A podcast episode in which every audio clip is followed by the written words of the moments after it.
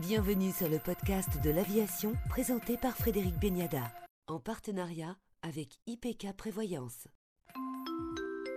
Avec nous aujourd'hui Didier Kayat, directeur général de DAER. Bonjour Didier Kayat. Bonjour Frédéric Beniada. D'abord l'année 2022, année exceptionnelle sur euh, le plan des ventes, des commandes et pour le TBM et pour le Kodiak.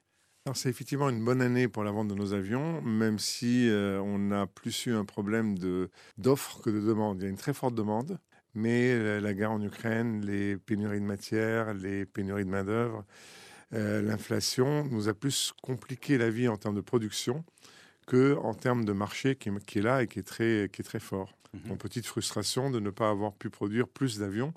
On a vendu tous les avions qu'on avait produits 56 TBM et 17 Kodiak. Alors aujourd'hui, gros gros succès sur le 960. Alors, ceux qui l'ont essayé m'ont dit que c'était une très belle machine. Donc, euh, je ne vais pas vous dire le contraire. On est effectivement avec un avion qui est très abouti, qui est très performant, qui est facile d'utilisation, qui a tous les enjeux de sécurité. Vous savez qu'on a le Home Safe depuis déjà quelques années, qui est un outil de sécurité qui rassure euh, les non-pilotes qui montent dans nos avions. Donc, euh, oui, on a, un beau produit. On en est assez fiers sans, être, euh, sans fausse modestie. C'est un avion qui a, qui a trouvé son marché avec une forte demande. Nombreuses commandes sur le Kodiak. Alors le Kodiak, vous savez qu'on a lancé, on en avait parlé il y a quelques mois, on a lancé le Kodiak 900, qui a aussi trouvé un, fort intérêt sur le marché. On en a vendu 5 ou 6 le premier jour du lancement à Oshkosh, ce qui nous arrive jamais. Donc forte demande de ce produit, qui est très complémentaire du Kodiak 100. Et C'est une cabine allongée, il y a un peu plus de place, mais il a des performances très sympathiques, euh, plus de puissance moteur, qui fait que on a une machine complémentaire et la gamme entre les TBM et les Kodiak se complète pas mal. Le carnet de commandes aujourd'hui est sur les deux machines est plein jusqu'à jusqu'à quand? Alors, carnet de commande, il est, il- on a une bonne visibilité sur 2023. Vous savez, sur nos avions, on a rarement de la visibilité au-delà de six mois. Là, on a une visibilité assez forte sur l'année.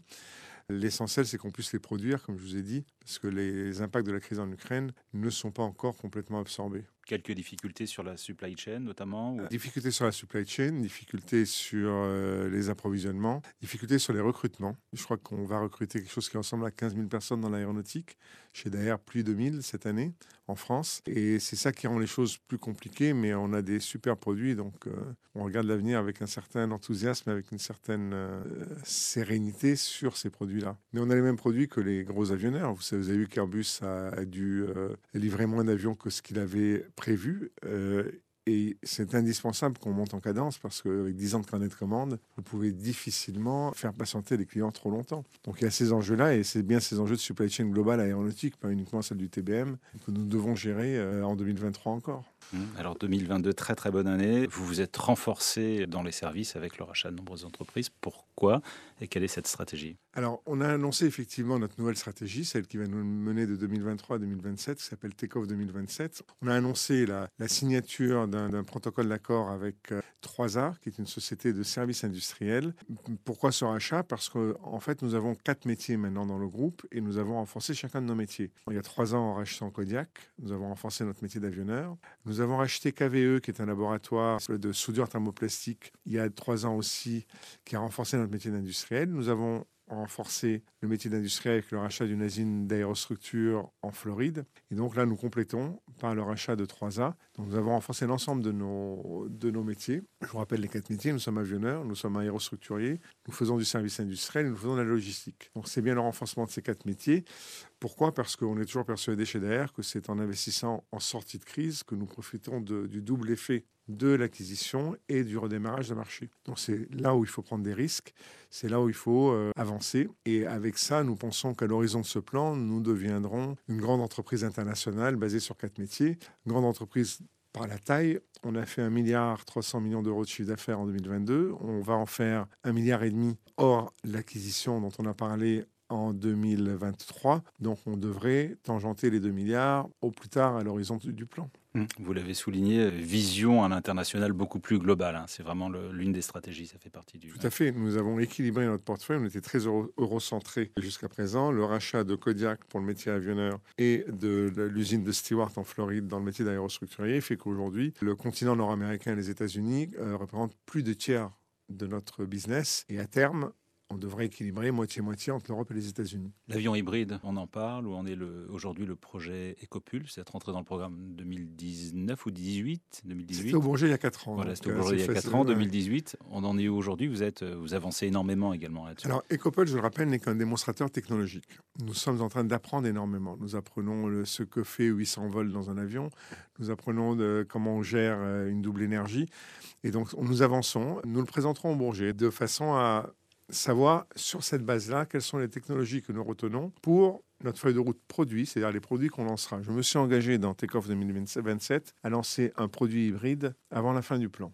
Parce que je reste persuadé que l'aviation sera décarbonée ou ne sera pas, et que nous avons dans l'aviation générale, l'aviation de petite taille, la responsabilité d'aller plus vite que les autres, parce que nos, problématiques sont certes complexes, mais moins complexes sur l'aviation d'affaires et l'aviation commerciale. Donc nous aurons un avion hybride en 2027, parce que si nous voulons tenir les engagements que 80 pays ou à peu près ont pris leur SCI, c'est aujourd'hui qu'il faut commencer. Mais pour pas qu'il y ait d'ambiguïté, je rappelle que la décarbonation ne viendra pas que de l'avion. Elle viendra du carburant, en grande majorité, les fameux Sustainable Aviation Fuel. Elle viendra de, des opérations, elle viendra de l'avion, elle viendra des matériaux. Et c'est bien l'ensemble de ces sujets-là que nous adressons dans les trois tech centers que nous avons lancés dans le plan précédent pour travailler sur l'innovation et la décarbonation. C'est bien ça notre feuille de route. Le premier avion hybride sera donc un, un TBM Ou un Kodiak. Nous avons encore aujourd'hui le choix qui n'est pas arrêté. Lorsque nous aurons tiré tous les enseignements des Couples, d'ici la fin de l'année, nous pourrons commencer à travailler sur les technologies d'hybridation et quelle est la meilleure plateforme pour commencer à transformer nos produits. Aujourd'hui, vous êtes euh, investi, vous participez à une vingtaine de programmes en matière de, de recherche euh, sur le développement durable, justement, c'est important, via fait. le CORAC. Oui. Alors, via le CORAC, grâce au CORAC, nous avons multiplié par quatre nos budgets de recherche et développement, de recherche et technologie et de recherche et développement.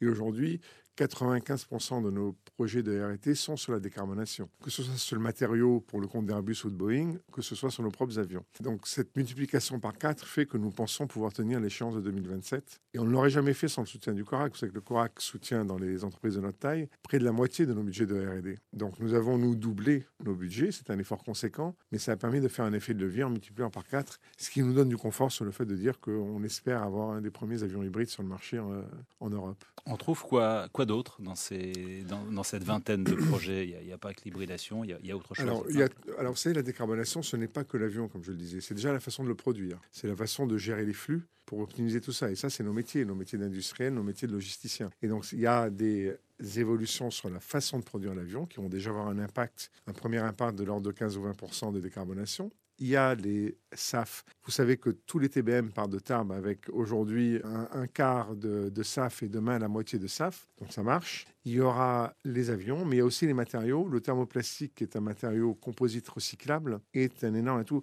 Vous n'êtes peut-être pas familier, mais on a trois scopes dans l'impact carbone des, entreprises. Le scope 1, qui est celui qui gérons directement, le scope 2, le scope 3. Le scope 3, c'est l'utilisation de nos produits chez nos clients. Chez Daer, le scope 3, l'impact carbone de Daer, est à 90% sur les avions de Boeing, d'Airbus, de Dassault, de Gulfstream. Donc nous devons aussi les aider à décarboner leurs avions pour améliorer l'impact carbone du groupe.